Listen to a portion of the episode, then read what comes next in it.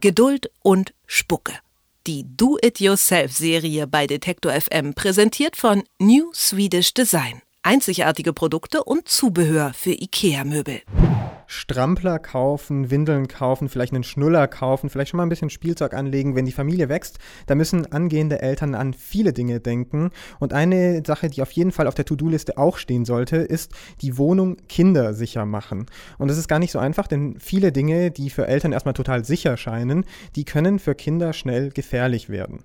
Worauf Eltern, Freunde, Verwandte achten sollten, darüber spreche ich mit meiner Kollegin Marie-Christine Landes. Sie hat sich mal umgehört, wie die Wohnung kindersicher wird. Hallo Marie. Hallo Thibaut. Vor allem beim ersten Kind, Marie, da denken ja viele Eltern noch nicht gleich dran, die Wohnung auch kindersicher zu machen. Wie oft kommt es denn überhaupt vor, dass im Haushalt was passiert? Tatsächlich ist es im Haushalt wesentlich gefährlicher als auf der Straße, nur das Risiko wird einfach unterschätzt. Und die Bandbreite an Dingen, die Kindern passieren kann, ist riesig, wie mir Ralf Diekmann vom TÜV Rheinland erzählt hat. Also Experten schätzen, dass rund 200.000 Unfälle Jahr für Jahr mit Kindern im Haushalt passieren.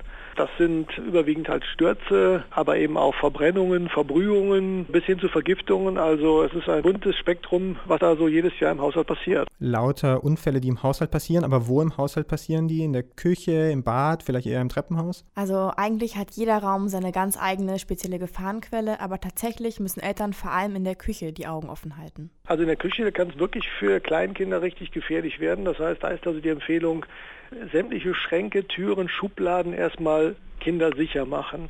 Dass die also wirklich im Alter von ein bis zwei Jahren keine Chance haben, die Türen zu öffnen. Generell sollten Putzmittel und ähnliches außerhalb der Reichweite von Kindern aufbewahrt werden und auch gut verschlossen sein, weil auch die Giftnotrufzentralen melden jedes Jahr immer wieder traurige Unfälle, wo sich Kinder dann vergiftet haben, Verätzungen davongetragen haben. Also da muss man darauf achten. Dann die Zahl der Verbrennungen. Klar, Kinder, wenn die sich hochziehen, packen auch dann, wenn der Herd an ist und keine Aufsichtsperson da ist. Das ist natürlich ein No-Go. Dann Wasserkocher und ähnliche Geräte, die richtig heiß werden können, sollten unbedingt außerhalb der Reichweite von Kindern stehen, damit sie auch nicht irgendwie an die Kabel gelangen können, ziehen am Kabel und dann fällt eben der Wasserkocher gleich mit runter. Gefahren zu erkennen ist aber eben gar nicht so einfach und Ralf Diekmann schlägt deshalb allen werdenden Eltern, Großeltern und auch Freunden vor, einfach mal die Perspektive zu wechseln. Grundsätzlich gilt wirklich, die Wohnung mit Kinderaugen einmal betrachten und äh, schauen, was könnte attraktiv sein und dann versuchen, die Stellen, wo Kinder stürzen können, möglichst sicher zu machen. Dazu gehören auch Möbel, wo sie sich hochziehen, ja. Auch die Stühle, die man kauft, also sag ich mal, der Kinderhochstuhl, der sollte geprüft sein, dass er wirklich auch kippstabil ist, weil auch gerade das Thema Kopfverletzung ist gerade im Kleinkindbereich ein sehr trauriges, aber leider ein sehr großes Thema. Okay, jetzt habe ich beim Herrn Diekmann aufmerksam zugehört. Ich habe im Internet lauter Tipps gelesen. Ich weiß, wo die Gefahrenstellen sind. Wie beseitige ich die jetzt? Also manche Sachen kann ich mit ganz einfachen Tricks lösen. Zum Beispiel Schränke umsortieren, hat der Diekmann auch gesagt. Einfach mal die Putzmittel nicht unter der Spüle lagern, sondern vielleicht nach oben stellen oder eben spezielle Vorrichtungen kaufen, die ich an den Schubladen anbringe und kleine Kinder bekommen die dann nicht auf. Das sind meistens irgendwelche Steckmechanismen.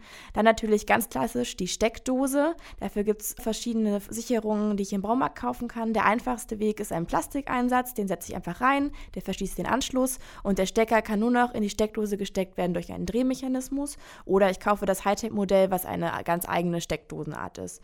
Dann natürlich auch die berühmten Treppengitter, die Kinder daran hindern, allein die Treppe hinunterzugehen und im schlimmsten Fall sie runterzufallen. Und dann gibt es sogar ganz spezielle Aufsätze für Wickelunterlagen, die normalerweise einfach nur auf der Kommode liegen und runterrutschen können. Und mit diesen Aufsätzen werden sie befestigt und verbinden sich quasi zu einer kompletten Wickelkommode. Also das alles, was du da beschreibst, Marie, das schützt ja besonders Kleinkinder. Was ist mit etwas älteren Kindern, so zwischen fünf und acht Jahren, sagen wir mal? Tatsächlich müssen auch diese Kinder noch geschützt werden. Man sollte nicht denken, nur weil das Kind schon in den Kindergarten oder die Grundschule geht, dass ihm keine Unfälle mehr passieren, wie Ralf Diekmann weiß. In den letzten Jahren gab es immer wieder Fälle, wo tatsächlich Kinder aus dem Fenster gefallen sind. Klingt irgendwie unvorstellbar, aber nichtsdestotrotz im Stadtbereich, gerade wenn sie eine höher gelegene Wohnung haben, zwingend, dass die Fenster ordentlich gesichert sind, dass die Balkone Absturzsicherungen haben. Das geht aber auch bis dahin, dass Kinder in der Nacht auch mal aktiv sind. Also dass man ihnen dann auch äh, das entsprechende Schlummerlichtchen sozusagen geben sollte, dass sie sich einfach orientieren können. Das sind alles kleine, aber eben wichtige Schritte. Sagt Ralf Diekmann, Pressesprecher vom TÜV Rheinland. Was ich alles tun kann, damit die eigene Wohnung für die Kinder nicht gefährlich ist, darüber habe ich mit meiner Kollegin Marie-Christine Landes gesprochen. Der wichtigste Tipp, einfach mal die Kinderperspektive einnehmen.